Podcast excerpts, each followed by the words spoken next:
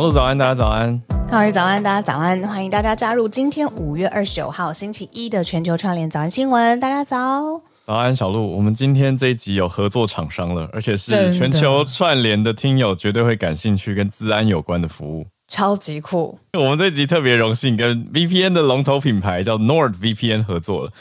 那我们平常有在用 NordVPN 吗？我们来跟大家聊一下。我觉得是必须的，因为可能有一些听众他虽然常听到 VPN，可是还是不太清楚 VPN 确切是什么，嗯、所以要快速跟大家科普一下。VPN 叫做虚拟个人网络，简单来说，VPN 就像是一个网络盾牌，可以保护你的装置免于骇客啊、病毒、资料窃取，还有网络犯罪。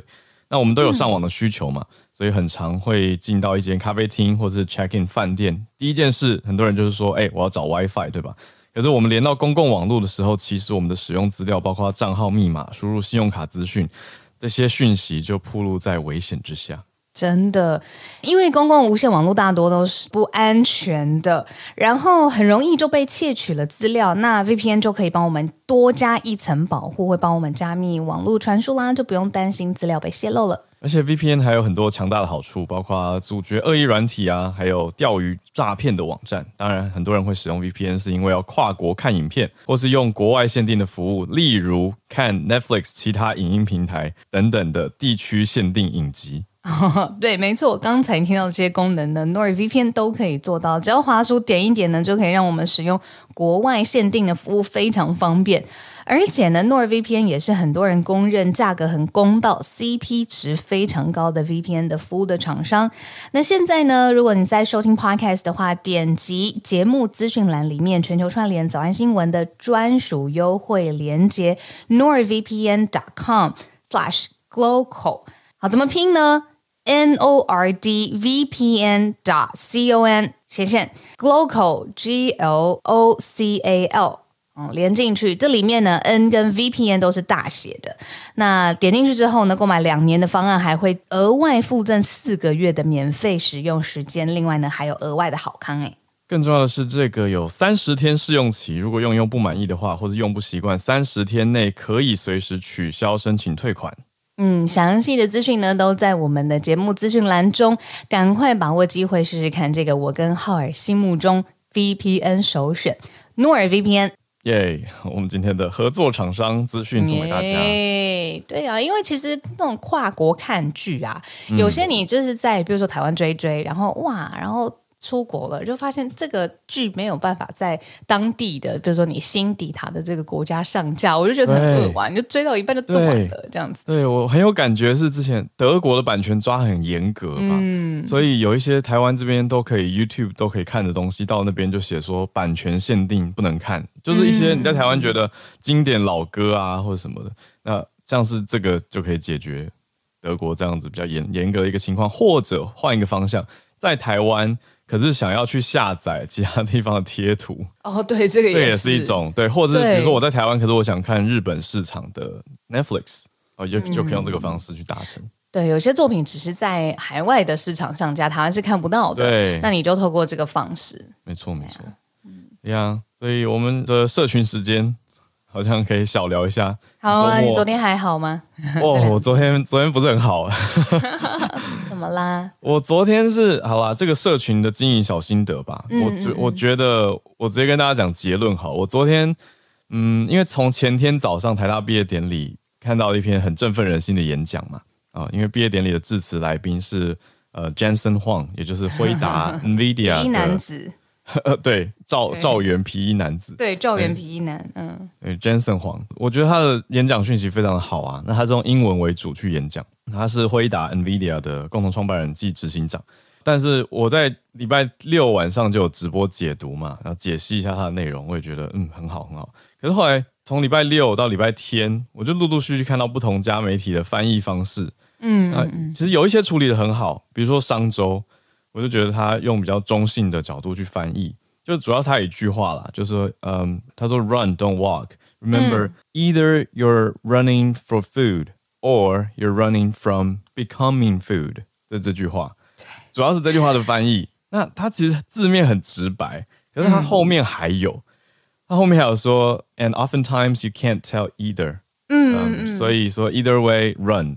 我觉得这才是完整的讯息啦。就是他要讲的，我认为我的解读是，嗯，是我我有一套，我觉得，哎，不是只有威胁大家说赶快跑起来。为了食物而奔跑，不然你就变成食物。我觉得那这这样子翻到这个句子的前一半的精神，还有最后面你刚刚说的那个嘛，either way，对，can, you can 关键是 either way run，就是想要它是一个鼓励的，我觉得是比较偏鼓励的讯息，就是说，嗯，我觉得是尊重跟鼓励的。他认为有的人也许比较积极，他会想要 run for food，就比如说创业啊，或者是去想很多新的尝试。但有的人也许是比较你知道被动一点点，所以就是他们是 run。From becoming food，他们是哦比较消极一点的在抵抗，就是啊因为潮流来了，所以要自保。那我觉得关键是后面的 either way run，就是都是往前的，对，都是鼓励大家是往前迈进，哦、就不要放弃或者不要再慢慢走了，不要再蹉跎了。嗯，那结果呢？怎么了？跟社群有什么关系？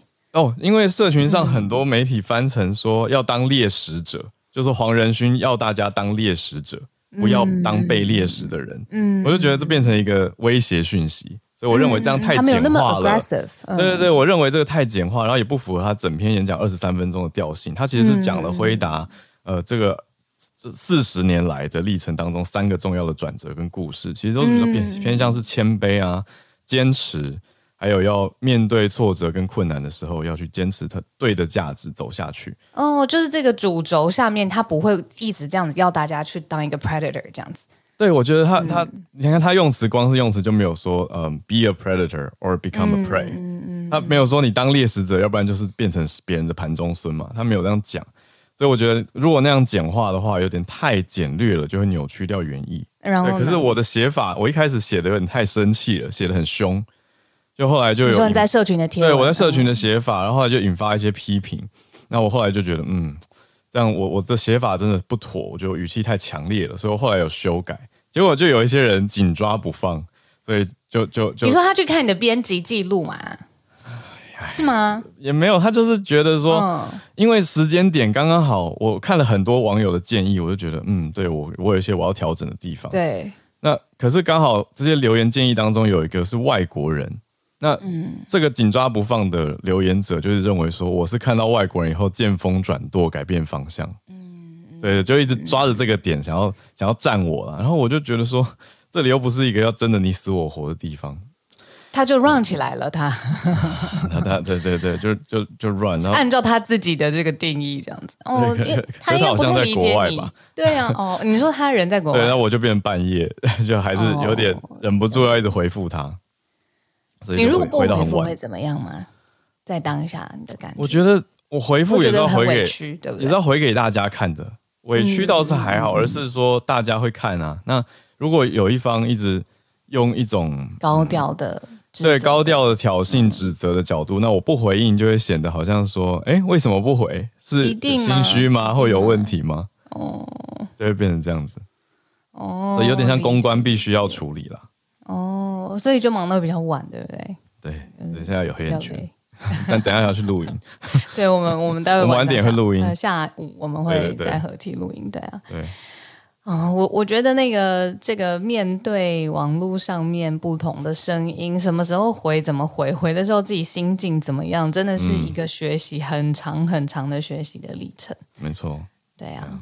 我觉得。因为那怎么讲啊？这个也是让我感慨的点，就是我这篇语气用的很强烈，炮火很猛，嗯、结果在社群上的扩散就非常的快，嗯嗯，然后那个速度有点异常，所以其实，在扩散的时候，我心里就觉得啊，好像有点不是很妙，嗯，就是我是不是炮火开太大了？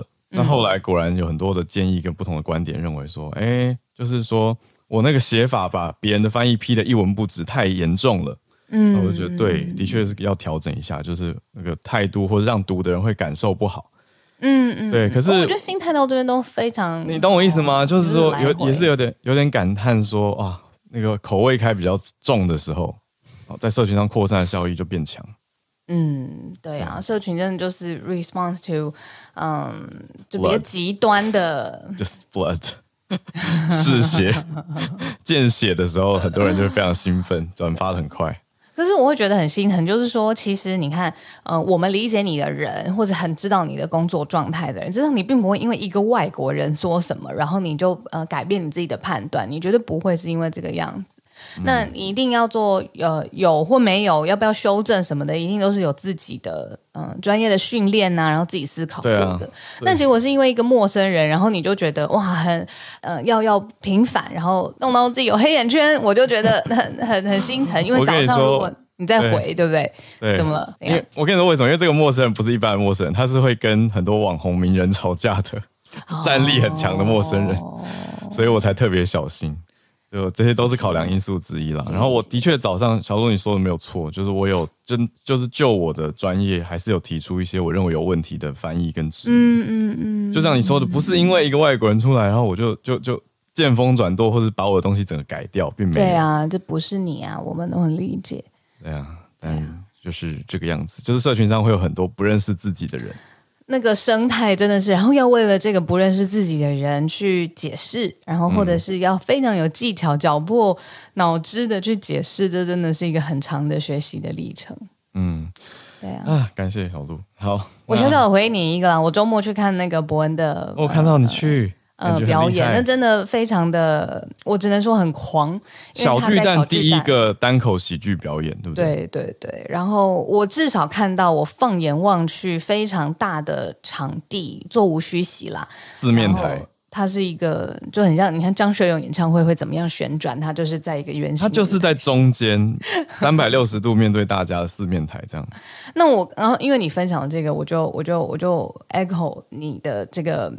感觉，然后让你知道，其实伯恩他也一直，呃，很难相提并论。但是他有一句话要打中我的心，他就说他他他他是一个喜剧演员嘛，他希望让人家笑，他觉得让人家笑非常非常的难，但是让人家生气非常的容易。嗯、他说他以后不要再当喜剧演员，他要当怒剧演员，因为 因为他觉得他不论你看从从他七年之前开始所谓出道好了，框口，然后他他他他，他只要是嗯。呃只要是讲到任何的议题，有人在乎，就会有人生气。嗯，对。那所以我想让你知道，就是我们是在乎你的，然后是、嗯、是在乎你的睡眠啊、安全啊，然后健康啊这些的。那另外一些人，他在乎议题或在乎流量，有的时候就放宽心吧，真的。感谢，说的很好，有我我也还在调试。嗯，然后他讲他他这句蛮好笑的，我觉得当怒剧演员。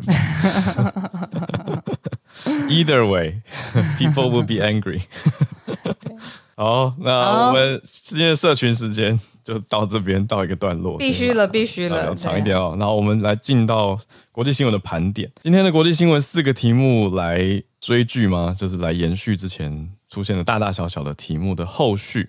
我们之前开过题的土耳其的总统选举，现在有新的确认结论了，就是埃尔段，嗯，他。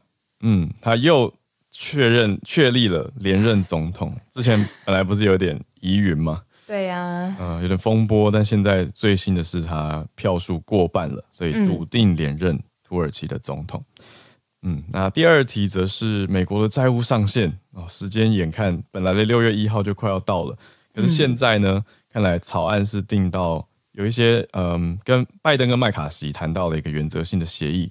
所以三十一号会表决，嗯、那可能大限会推到六月五号，所以又多了几天，也没有很多天啊，多了四天的空间。嗯嗯。第三题则是乌克兰在世界卫生组织机构这边叫世卫的执委会取得了席位。那俄国本来在这当中有所阻挠，但是俄国的阻挠失败，所以乌克兰还是得到了世界卫生执委会的席位。我们待会来关心。最后一则则是韩国这边的一个分析消息哦。说韩国的性别对立这几年特别的严重，那年轻的女性认知到这个问题，也影响到她们生育的意愿，嗯，就蛮严重的一个题目。好，我们先从土耳其开始讲起，埃尔段确认当选。嗯，一个在年轻的时候在街头卖柠檬水，还有芝麻饼来补贴家用的这个小男孩，现在呢，时事或者是历史，现在他都有一个非常重要的位置哦。我们在讲的就是。艾尔段，然后把他被称或者是自诩人民之子的这个形象，过去呢让他进入了三届的总理，那现在呢又将进入第三个总统的任期，这是完全不一样的职位哦。也就是说，他其实在这个所谓执政啊，或者是权力的宝座上面，已经做了非常非常久了。为什么我们之前早上新闻会说，哎，很可能出现变数呢？那是因为现在全世界都在升息嘛，那各国的央行也会跟美国的央行来联动，就是要打压。这个通膨的状况，但是呢，埃尔段他非常特别，他自己的考量之下，他削弱了土耳其他们自己的央行的独立性，他自己一个人决定要逆风逆这个世界的风，走一个低利率的时代。所以呢，现在，在土耳其里面真的是有很严重的通货膨胀的经济危机。那大家都在想说，那这样子会不会让埃尔段没有办法继续连任？结果。答案是出乎意料的，这个强人的声势还是没有改变哦。现在呢，在写一个不败的历史，因为现在呢，他的得票率已经过半，他笃定会连任、嗯、呃土耳其的总统。那、嗯、过去他做了很多很多特别的事情啦，我就再讲一个，嗯、呃，他任内当中我觉得很特别的。呃，民主化这三个字，嗯，因为之前他们会有这个人民之子啊，或是现代苏丹这种很跳跃的这种不同的这个形象，其实是因为他在执政的时间非常非常长，然后有很多极端的或是大力大力的政策很有关系。那也可以看看他。越来越强人的这个路线靠拢这样子，那他当时有推动就是呃土耳其的这个民主化，然后要强化民主，还要说他要成为欧盟第一个穆斯林占多数的成员国。甚至呢，他那时候做到的事情是，美国前总统奥巴马上任的时候，第一个出访的地点就是土耳其。当时呢，这种对外呃大量的连接，站上国际舞台的感觉是国内外一片叫好的。但是后来当然有推出呃比较极端的政策，然后他自己强人的、嗯、呃形象越来越高，然后所以后后期导致对他的批评声浪是更更更多一些。只是没想到这些批评也没有。阻止他连任，那现在继续这个名字在土耳其就还是权力跟执政的象征代表。嗯嗯嗯，没错。所以从一开始比较庶民的、很亲切的人民之子的形象，到后面被大家说是现代苏丹，其实一方面有说他是一种王者霸者的形象，嗯、另外一方面则是觉得他离本来的亲民形象越来越远了。对，嗯，他手上掌握的资源是非常多的，就是。呃，在这次选举当中，反对党跟其他势力也有批判，就认为说，哎，他霸占了很多的媒体资源，所以很多频道都在播埃尔段的政绩广告。可是相对的，在野党候选人几乎被消音，所以可以看出他跟其他候选人的资源落差的悬殊哦。嗯嗯，所以他呃在任内其实有很多的风风雨雨，因为在任期间也非常的长。嗯，那我们现在看到的，可能先把镜头拉向是国际方面好了。就是他现在又确认连任了以后，国际上的一些声音跟回馈是什么呢？啊、呃，拜登还是用恭喜的角度啊、呃，因为埃尔埃尔段或者是他所领导的土耳其也是北大西洋公约组织的盟友，拜登就在 Twitter 上面用这个角度说，哎，作为北大西洋公约盟组织的盟友呢，拜登我期盼继续就双边议题还有共同的全球挑战来进行合作。所以是用是用一种一起参加 NATO 的角度，嗯嗯嗯，那也讲到说北约还有安全性。嗯、那就是说刚才就是浩尔有讲过，现在苏丹这个其实是就一个人。权力扩张到很大的这个称号，嗯，大王的概念。嗯，没错，大王的概念。而且他之所以一直希望可以，他过去一直做了很多事情很争议。其中一个，其实大家听了应该会觉得，哦，怎么这么相似？就是他一直修改宪法，他要扩张他的权力，让他可以一直一直持续的执政嘛。那二零二三年让他持续执政，有一个非常非常重要的。呃，历史性的意义，因为呢，二零二三年是所谓大家心目当中很习惯的土耳其共和国建国一百周年的时间。嗯，所以呃，我觉得听起来这个路线很像是我们的邻居哈，但是、哦、这个邻居不论怎么样呢，嗯、就是他还是我说埃尔段，他还是在这一次的票数当中西票嘛，超过一半。对的，对的。好，那同时表达祝贺的也看到了普丁。哦，普丁也一样是对埃尔段来表达祝贺，那就呈现出说，哎、各方这当然土耳其在国际上的你说名声跟地位还有认可程度是蛮高的，哦，那所以就看到他当选之后，嗯，用等于拜登是用北大西洋公约组织的角度去祝贺，那普丁呢，作为一个常常呈现的姿态是被北大西洋公约组织威胁的角色，也是来祝贺埃尔段。嗯、那讲说，虽然存在着若干的旗舰，就是有一些 differences，但是这这两位领导者，他们还是有一些国际议题的合作。嗯，没错。哎，我们很少以土耳其就是当开题耶，因为土耳其大家应该就是相对陌生吧？对我来说，就是哦，这样有很特别的饮料、舞蹈、呃建筑物，嗯、然后就这样子了。然后结果我们从对我来说，就是从呃很很从政府就是比较高高阶的概念开始，因为毕竟大家不会你知道日常就认识一个总理或总统这样子。对。但是也可以从他的变化当中理解，哦，这土耳其十多年来他的执政。的当下发生了什么样的变化？所以今天我们很特别选了第一题，用土耳其来开题。没错，那我们提刚刚讲到了拜登在处理美债上限的协议嘛，那跟麦卡锡谈成了，嗯、现在这个草案是三十一号会表决。没错，当时我们有说他正在 G7，而且更在跟日本首相在嗯会晤在谈判的时候，呃，其实就是因为他看到一个 open door。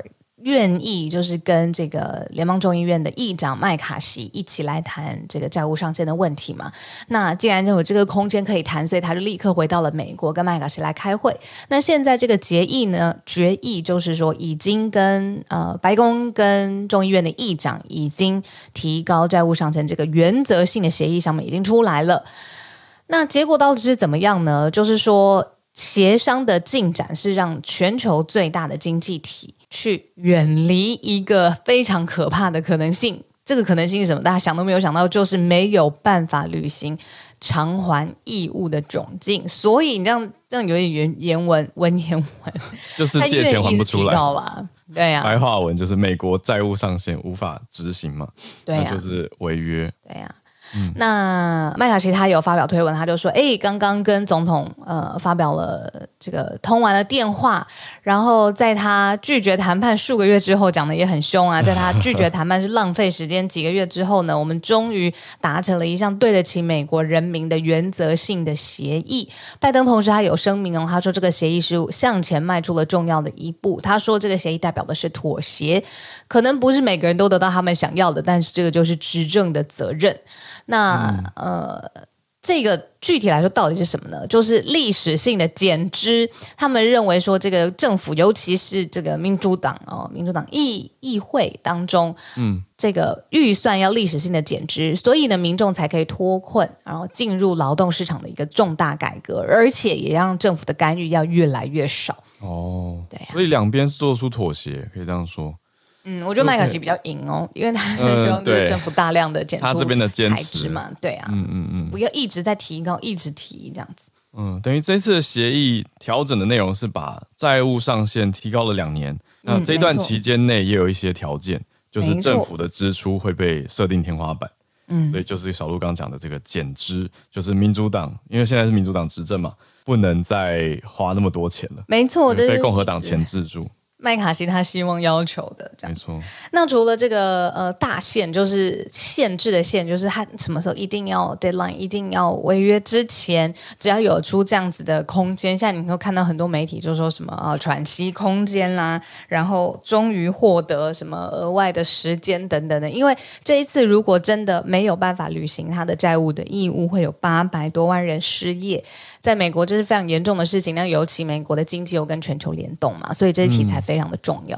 嗯，嗯，影响这么的大，对啊，所以就是这个礼拜了，我们就继续看，照照目前报道的资讯，我们收集到的资讯来看，顺顺的下去就是三十一号会在国会、嗯、应该就会通过这个协议，那就可以顺利的通过，所以就不会压到六月五号了。嗯嗯，应该就没有没有事的意思。嗯，美债的市场真的是全世界金融体系很重要的一个支撑它的来源跟力量，这样子。那说的抵押贷款啊，到世界上面其实各地都可以用的这个美元的货币，其实美债都是里里头非常重要的一个要素跟选项，这样子。那所以如果美债崩盘，嗯、那刚刚说的那八百万人很多是，比如说公务体系啊，或者相关的，那在全世界金融体系也会有影响。对，是联动的。所以这是美债的题目。那我们来看到第三题，世界卫生执委会跟乌克兰，乌克兰它取得了一个席位。嗯，没错，就是我们之前一直在讲的这个 WHO 执行委员会，其中呢有一个做法，就是说呢，让乌克兰进到 WHO 当中。那代表俄罗斯的这个代表当然有阻挠，但是没有成功。所以接下来呢，乌克兰它取得了 WHO 执委会的席位，但是同时，呃，大家可能也觉得哎很特别，就是北韩，北韩也进入到了这个 WHO 的席位当中。呃，这个执委会在世卫当中是有非常重要的决策的角色，然后你可以想象它是一个委员会，它重要的决议都必须进到这个委员会当中，那它当然有治理的权利。那一般来说，所有的成员在加入的时候也很像联合国嘛，还有最核心的这个所有成员国都必须要点头表表示加入，但是呢，呃，其实。今年是第七十六届 WHO 的大会当中呢，出现了历史上面非常非常少见的表决。那就是虽然在乌克兰想要进入这个执委会的表决当中，俄罗斯是不同意的，但是现在。Oh. 嗯，但是现在状况非常非常特别嘛，毕竟这两国在交战，所以呢，俄罗斯表达不同意，他这个不同意是真的对于 WHO 来说，呃，有意义的吗？还是说这个是一个战争战场的延伸嘛？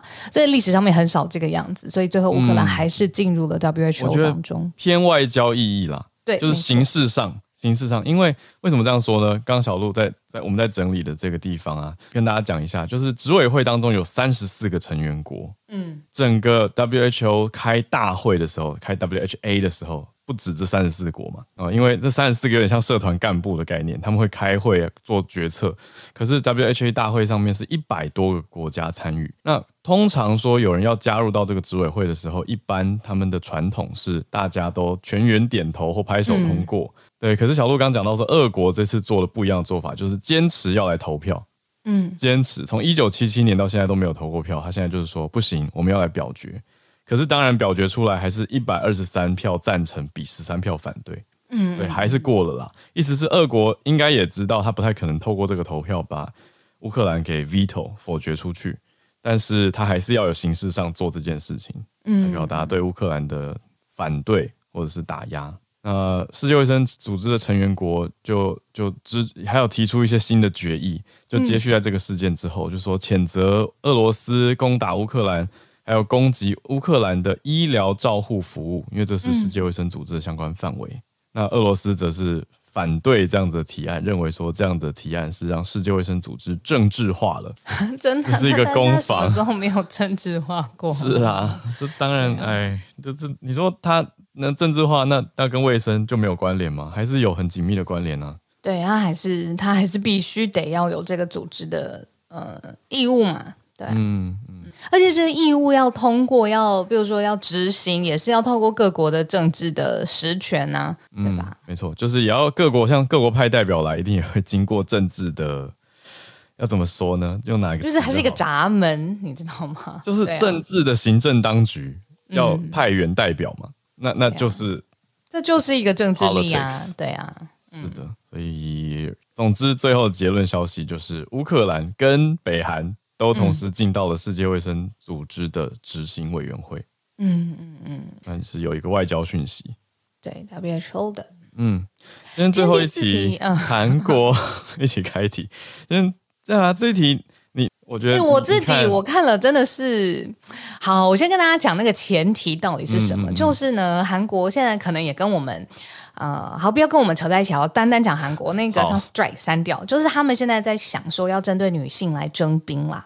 那因为在过去好多好多年都是是针对男性征兵，那这样子的规定呢，就被社会认为说这是性别差别待遇，然后甚至是有人以这个为一个基础，然后去上诉，认为说这个是违宪的。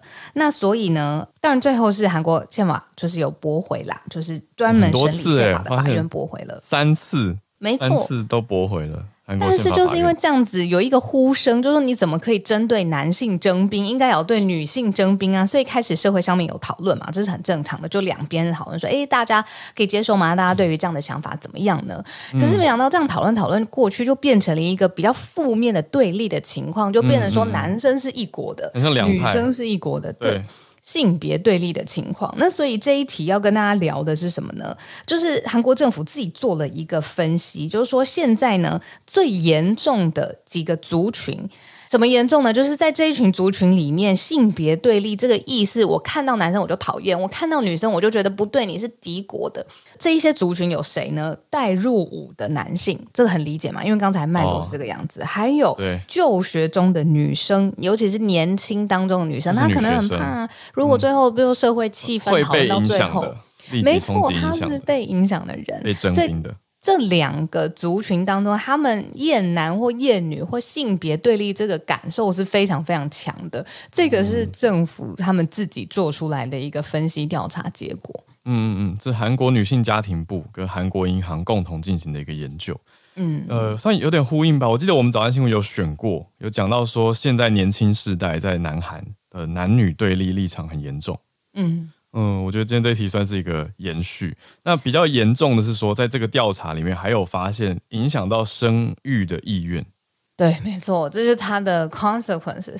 就是，嗯，如果你就是很不喜欢，比如说组成家庭好了，对不起，我这样讲可能也不行。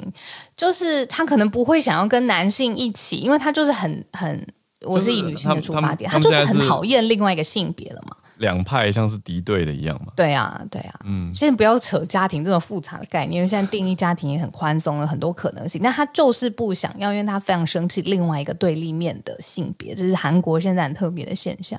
嗯，就是敌对感，等于是年轻男女的敌对感。如果提到性别议题的时候，就会变得非常的，嗯，这个算是白热化嘛。哦，所以两边就是很针锋相对啦。他们的关键字是不公平，就是两边的族群都会觉得说，以男性出发的说，为什么只针对我征兵呢？这从这边开始就是对我不公平，应该要一视同仁。女生也觉得他们在各式各样，比如说职场啊、就学啦、社会资源上面不公平，他们都是弱势的这一方，然后强势的都是以社会资源分配到另外一个呃对立面的性别去，嗯，这样子，对，他们两边都有就是不公平或不平等的感觉，嗯，所以两边是。都觉得不平等的待遇，可是两边也对彼此都不是很、嗯、很很开心。那这样子讲回来，我我我是不是太太神经太大条了？我真的觉得我们在日常当中性别的问题没有像韩国当中刚才新闻当中讲的这么严重，都没有极化成这样。对，没有极端成，就是会、哦、会有会有不同的观点，一定有，对吧？嗯嗯，就是日常有些议题也会会吵，对，可是。我同意你，就没有到那个程度，因为韩国这个调查做出来显示的很严重，欸，哎，嗯，对，就是你你，我觉得不能不能解读成什么生气或者气话，说所以我不生了，我觉得应该不是这样解读，而是一种对于，因为因为还有一个调查的数据是说对五年以后社会状况的预期，嗯，就是近期未来的预期，那女性当中认为说对女性不平等五年以后还是一样的，有三成八。比例非常的高，嗯、就将近四成认为说，在五年社会状况也不会变得很好。嗯嗯嗯嗯嗯。那可是男生倒过来，男生的感受是有有大概两成四的，将近两成五的人认为说，四分之一的人认为说，现在两性是平等的，五年以后也是如此。嗯，这两两边的感受差很多。一边觉得不平等会持续，一边觉得我们现在 OK 啊。所以就是。两边感受跟想法差很多。嗯，因为你说类似的，他们这个起火点可以说起火点嘛，导火线好了，嗯、就是在讨论这个性别，你要你不可以针对单一性别征兵嘛，你要征你就两边都征。我跟你讲，类似的讨论我们也不是没有过、啊，对，有看过啊。对啊，我们也不会就是研发成现在我们看到的这个政府自己出来这种呼吁说，这蛮严重的，特别要注意这种。嗯。我觉得可以补一个，就是宪法法院三次的驳回，嗯，是用什么理由？宪韩国的宪法法院是认为说，男生生理条件更适合作战，嗯嗯，那女生有一些因素，包括生理条件、怀孕、生育等等限制，不是那么适合训练。嗯、那判定说，现在的现行制度就是对男性征兵还是最适切的战斗力所定定，不是任意歧视。那这件事情在二零一零、二零一一、二零一四。共发生过三次，嗯嗯嗯，那宪法法院都驳回了，说要对同时对女性也征兵的这个提案或者解释，嗯，好的。韩国的问题，哦、你看，我刚刚看在那个聊天室当中，我说这是一个行动避孕器。什么？有点哭手，是哭手，是很，就是有点酸酸嘲讽的，对，因为它必、哦、必须，嗯，不是必须，就是会造成这样子的，必然会造成这样子的结果。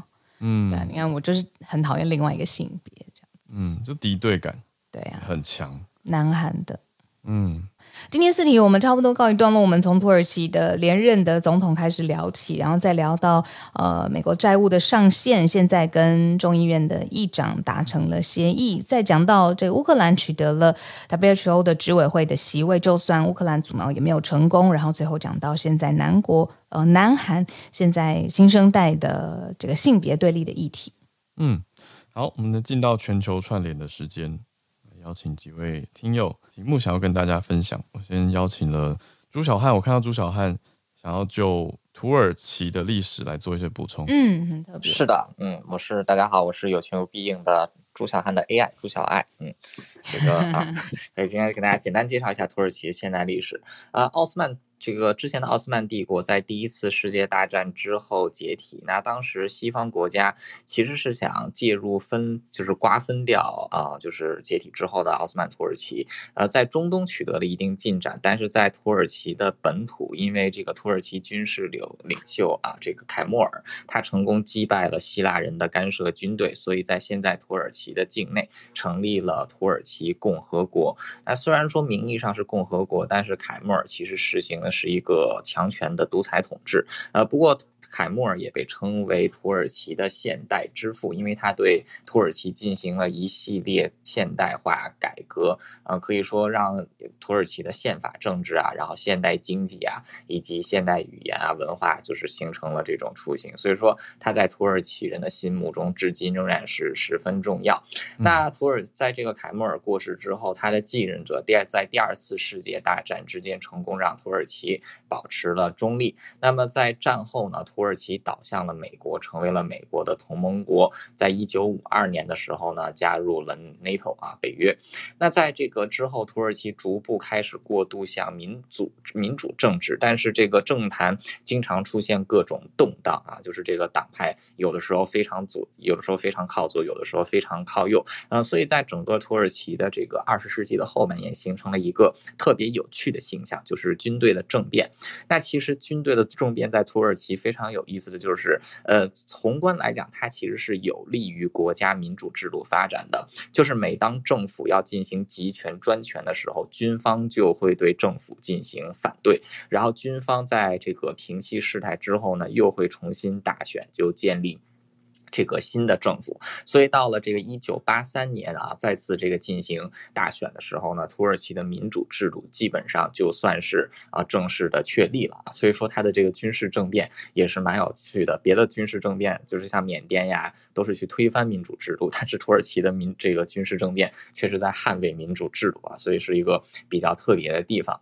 那在啊海湾战争期间，就是一九九一年，那当时土耳其也是开放了自己的南部空军基地。给联合国部队使用啊，结果也就导致他跟这个呃伊拉克的外交关系出现严重的问题，尤其是在伊拉克北部有这个库尔德人啊，库尔德人他们是属于这个呃就是土耳其民族的一部分啊，所以这个有大量的呃这个伊拉克北部的库尔德人呢逃入到土耳其境内啊，而且这个啊这个海山政权也对北部的库尔德人展开更激烈的报复啊，这个库尔德人的问题。其实也是一直延烧到今日没有解决，这个跟一九九一年海湾战争的呃这个当时土耳其的安排有一个直接的关系。那在九十年代的时候呢，土耳其的政治又一次出乎了动荡，呃，这个经就是政党不停的轮替啊，有无数个这个小的啊这个党派陆续执政，但是很快又倒台。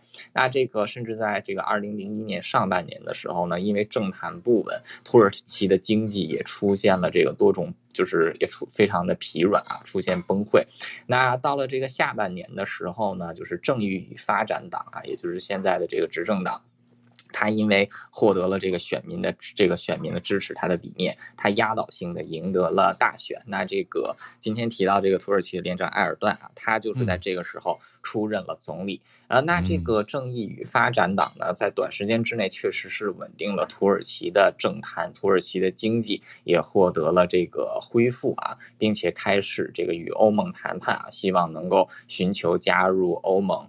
呃，那这个最后是在这个就是。啊，这个党后来也有改，这个后来也有这个啊，就是这个继续执政啊，就是这就是在这个正义与发展党啊，虽然后来好像是我记得有改过名字啊，但是类似还是这个名字还是类似的。啊，后来是这个这个埃多安啊，他是啊这个继续啊是这个继续就是成为了现在的这个土耳其的总统啊，我记得他第一次当选是二零一四年啊，到现在他是这个第三个任期，那他在任内也是面临到了军队政变啊，这。这次的政变也是因为啊，埃多安的这个不停的修改宪法，加强自己的权力，所以军队的传统啊，又一次政变。只不过这一次的政变是失败了啊，所以说在这次政变之后啊，这个埃尔段的权力反而是更为的加强，呃，也算是就是让土耳其现在走向了一一条就是好很有可能是走，就是很像是走上了当年这个凯末尔走的那一条路，嗯，所以这个简单的补充。然后另外现在今天是五月二十九日。啊，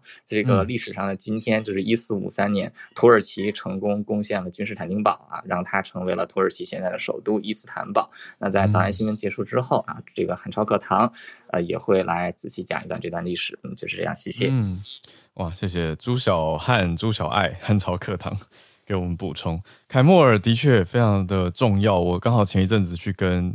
土耳其在台湾的一位发展的一位艺人叫涂家，他的工作室，嗯，嗯，里面就有挂一个人像，是画的画像，彩色的。然后我就问说那个人是谁？然后呢，他就，跟我介绍凯莫尔，就是现代化之父，哦，所以在他们心中是土耳其人心中是很重视他的，也很尊敬他。嗯嗯，哎，其实我们台湾也有蛮。一两位是蛮厉害，来自土耳其的呃意见领袖，人。对呀、啊，艺、哦啊、人意见领袖，对啊，嗯嗯，所以无缝，对啊，所以跟他们的这个生长背景，我又现在又更觉得有连结了，这样子，嗯、这样，谢谢你。好，那特别也邀请了宇宙虾米，但排在宇宙虾米之前，我们来听听芭比。芭比早安，今天要跟我们聊什么？芭比早，早安，小鹿好。了，嗨，对，今天跟大家分享一个。嗯，去过荷兰的阿姆斯特丹就不会忽略这个大型的指针式时钟。嗯，那这个时钟它是高挂在史基普机场的第二航厦，它在候机区三公尺高的位置。嗯，那特别不是它的大小，是呃，你会看到我头像上这样子，它的呈现，它是半透明的那个时钟面板后面呢，有一个身上挂着一条黄色抹布，嗯，然后脚边有个红色水桶，穿着蓝色工作服的男人。他就是把分针擦掉，再重新画上，然后这个擦掉 再画上的过程刚好就是一分钟，嗯，就是一分钟哦，嗯，对，他本人，哦、他本人就代表了秒针，嗯嗯嗯，他自己是那个指针哦，对，他自己是秒针，他的动作就是秒针。那、嗯、这个时钟的画面看起来就是由他这样擦掉再画上，就是不断的重复，看起来就是很好像很辛苦的工作。那其实这是。作者就是荷兰的一位家具设计师，叫做 Martin Bus，他亲自录制的影像。嗯、然后呃，为了求逼真呢，在这个时钟的背面，他还做了一个出入口。嗯，就是你看得到他正在画指针的那个背影，让你觉得就是会有个人是是在里面，就是真的在工作这样。真的很像哎、欸。对，真的那个动画更就是很，我就觉得哇，真的你会驻足会一直去看它，真的会会盯着，然后对对对对，真的会玩一圈吗？这样子，对，对没错。嗯、然后这个蓝色工作服跟黄色抹布还有红色水桶的三原色细节，其实是在向荷兰的知名艺术家蒙德里安致敬，嗯、就他连这个细节都做到。那这个时钟呢，是 Martin Bus 他在二零一六年的作品，他其实本身就很擅长挑战大众最。对美感啊、价值的认知，他喜欢很就是不断的打破常规来构思作品，所以这个作品它是属于在二零零九年他在米兰发表的一个叫做 Real Time 的系列延伸。他当初的概念呢，就是透过人的活动跟运作，重新诠释这些我们再熟悉不过的日常用品，就是时钟。所以他把所有的动作演出录影变成作品，然后再让这些作品变成是影像艺术，也是时钟。那最初他发表的作品还有另外一个，就是呃有一个他是从空中俯瞰的角度拍摄影片，那画面呢就是一样两个穿着蓝色工作服的清洁工，他们在沙滩上拿着扫把推垃圾。嗯，那他们他们就是把垃圾推成分针的时针跟分针，那时间就是这样子逐分推进。嗯，而且不只是指针式，它连电子时钟它也玩。它就是电子时钟的显示荧幕呢，就是一面像玻璃的感觉，那里面就会有一个重复绘制擦拭那些数字线条的人。那还包含了传统那种欧式的落地钟里面，因为它的高度就是一个人的大小嘛，对，那你就看到那个面板就有个人脸。它每分钟呢，就重新画出正确的时间。然后当，当呃，我自己是看着这些由人去绘制推移时间的方式，就是你对时间的流逝是更加有深刻的感觉，因为你看着当下会觉得说：“嗯、天哪，那个人擦的好慢哦。”然后结果看到他画出新的指针的时候，我已经浪费一分钟，一分钟过去了。对 对，所以时光真的就是在我们每一个。犹豫啊，停顿之下不停止的消失，所以，嗯，好好把握当下，果断去执行，嗯、去珍惜。我觉得这个有有有很直觉的感觉，嗯、是让你觉得说你的时间一分一秒的在这样子的变化的，对。对，他就是用人的动作去啊，我我觉得就是会有很多艺术家的行为呢。我们有时候反思的时候，会觉得说他真的可以无限的延伸。那他的作品也获得很大的回响，回响。然后在网站上，他也有跟一些做一些互动的 App，你可以下载这个时钟的 App，然后自己去做变化。如果有兴趣的话，可以搜寻一下 Martin Bass 的网站，看他更多作品。你想跟大家分享。嗯哦，很棒，很棒。芭比，对，我看到 Martin Bass，呃，当刚好都是 Double A，M A A R T E N B A A S，他录了十二小时的影片呢。因为要从零点到绕一圈回来十二点，对，刚好把这个所有的能走的路径走完。而且我觉得这个在星期一早上听这个太适合了吧？我就觉得这有人这么认真工作，productive，十二小时哎，录这个影片也是非常不容易。那就一直循环播放的意思。谢谢芭比带来这一题，很特别。荷兰，我还我还没去过荷兰，对，可是听了这个会觉得，哎，去机场的时候会有会想要特别看一下。我觉得身体作为介入，不是说介入，或者是形成艺术的一部分，或者你的动作啊，然后变成是艺术表现的一个元素的时候，我真的觉得一开始只有舞蹈嘛，后来又有更抽象的东西，我都觉得每次都很吸引我。我觉得他一开始怎么想到的？你说人变成那个创意到底是哪来的？对啊，嗯嗯嗯，就是有趣的地方。来，我们今天的下一位连线来宾是跟宇宙虾米。来连线，就是刚刚我们的第四题，对呀，韩国现在的现况，宇宙虾米一直在看。你好，早安。呃，不好意思，因为现在外面在施工，希望不要太干扰这个。还好，不会啊，不会，几乎没有。哦、嗯，好好好。那对我来补充一下，因为这个就是韩国的性别问题啊，是一直我觉得也蛮好奇，然后有在关注的一个议题。然后在五月初的时候，刚刚分享的是呃家庭部的。调查报道嘛，嗯、然后我在五月初的时候就有看到韩国的一家大报社《文化日报》，它就已经有做出的一份认知调查，主要是针对十六到三十八岁的呃 MZ 世代，然后因为韩国现在生育率也很低嘛，然后就针对这个部分做做那个认知调查，然后调查结果啊还蛮吓人的，就是。不管是二十几岁或是三十几岁的女生，就算结了婚，我以结论来讲了，就不说细节了。就是结论来讲，就算生的呃，就算已经结婚的女性，有一半以上的女性说她们不要生小孩。那如果没有结婚，也有一半的女性说她们不想结婚。嗯，然后他们呢，就是列出说，呃，如果要结婚要生小孩的条件呢，要首先前三个是。要工作跟居住的稳定，然后呢，要有养育条呃子女的那个条件，然后最后一个也是很重要一个，就是家庭跟社会中的两性平等。嗯，对，那台湾一样也是有生育率的问题嘛，可是就印象中好像这个可能不是我们的选项之一。我说最后一个那个性别平等的部分，嗯，然后在之后的。呃一场研讨会当中啊，然后就呃他们针对这个事情做研讨的时候，其中有一个专家，那很有趣的是，这个专家他是一个日本人，他是已经在韩国生活十五年的日本人，然后专门研究日韩的低生率的低生育率的问题。嗯、然后这一位日本日本教授叫做视野。这个字不知道是念 T 还是视野，就是一个纯日本的汉字。嗯，世界的世上面有竹字，视野卓美惠。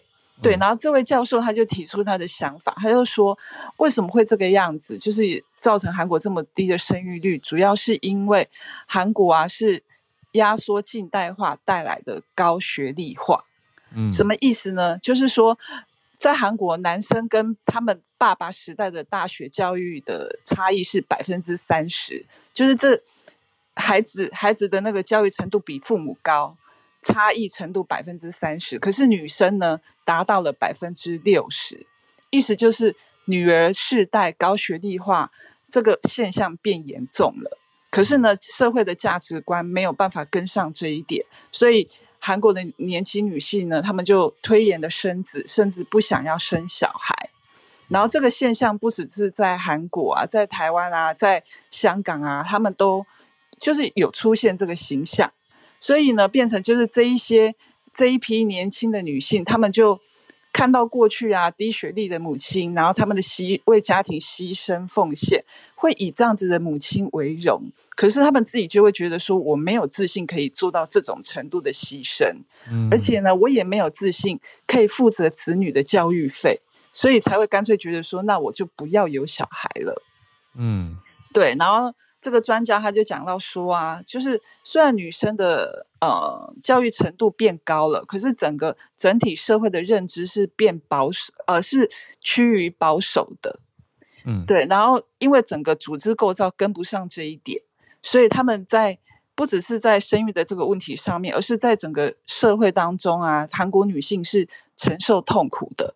比如说呢，有儿子的家庭，他们会希望自己的。自己的女儿也可以受到很好的教育，可是呢，儿子当儿子娶进媳妇的时候，还希望这个媳妇也要有能够有高学历，然后呢，可以成为自己，同时工作的同时呢，还可以成为自己儿子的贤内助。嗯，就韩国社会当中有这个这个矛盾。那我不知道各位有没有注意到，那个 Netflix 最近有一个还蛮夯的韩剧，叫做《医生车真淑》。哦，有人注意到。对对，我觉得那个就蛮有趣，因为那个就还蛮符合韩国他们这样子一个价值观的。哦，它里面有演到是婆媳关系吗？哦、呃，也有。然后里面的那个，大家我就不剧透了，就大家自己去看吧。嗯，OK OK。嗯，我一直很好奇，就是韩剧当中的那种我们看起来会觉得非常洒狗血的说话的方式，还有肢体语言，就是冲突的时候，是是戏剧的夸张的部分，还是是真的韩国文化的一部分？我觉得戏剧夸张也有，可是我真的看过韩国人吵架，也真的那么恐怖。嗯，对，就我觉得他们会很直接，就是他们我会觉得哇，你们已经在吵架了吗？好几次，然后他们就说没有，我们在沟通。嗯嗯，就是跟我们嗯台湾普遍一般夫妻沟通的方式不一样，看起来激烈程度比较高一点。我觉得不止夫妻，是一般人，他们哦，一般人男生女生对啊都会。我印象很深，就是抓头发吧，就是我不知道那个是真的呢。我在韩剧当中看过很多次，所以我趁现在刚好问，就是文化高手，什么意思？对啊，是是真的会生气，女生之间吵架，我在韩剧里面看过很多次会抓。所以讲到激动就抓对方头发？呃，不会讲到激动就抓对方头发啦。可是我觉得他们的一些。肢体接触一些文化，我觉得跟台湾我自己我自己碰到，不我不是说对，嗯、不是说所有韩国人都这样。比如说以前啊，刚认识不久的韩国朋友，他们会有习惯打头，就轻轻的敲。哦、可是我觉得，我就想说，哇，我从小到大好像没有这种互动。对对对对对对，嗯、但是他们会有，然后或是比较亲密的，想要跟你觉得很要好的时候，就会一直去勾你的手啦。嗯。对，就是整个都粘在一起，嗯、然后甚至女生之间就会很多的拥抱啦，什么等等的。我觉得好像是台湾，我比较没有遇到。肢体语言不一样，不太一样哦，很对，不太一样。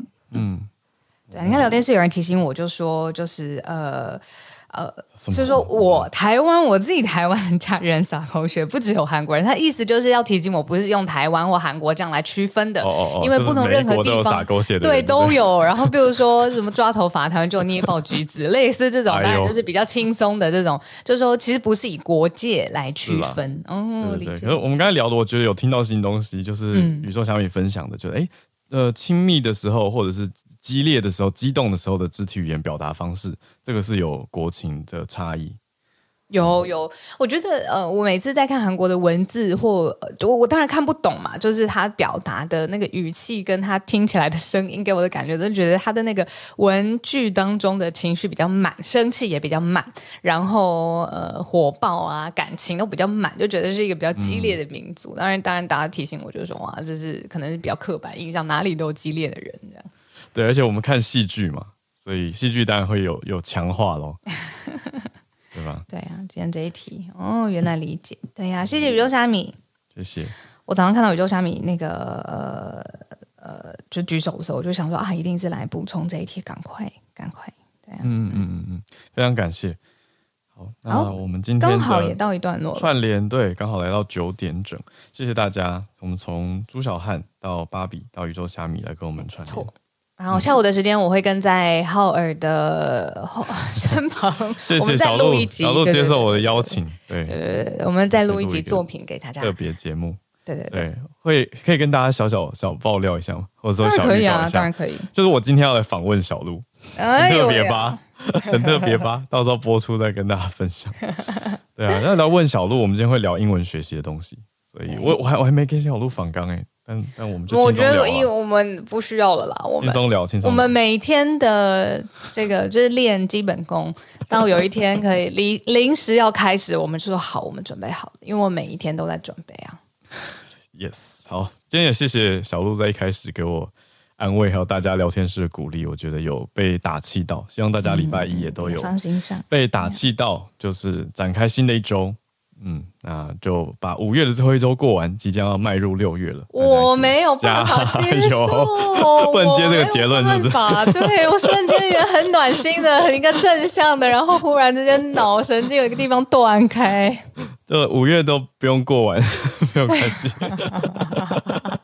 瞬间转。对呀，都没好啦，好啦，该面对。祝大家周一就愉快喽！我们明天礼拜二早上八点会再继续连线。大家拜拜，再见，大家拜拜。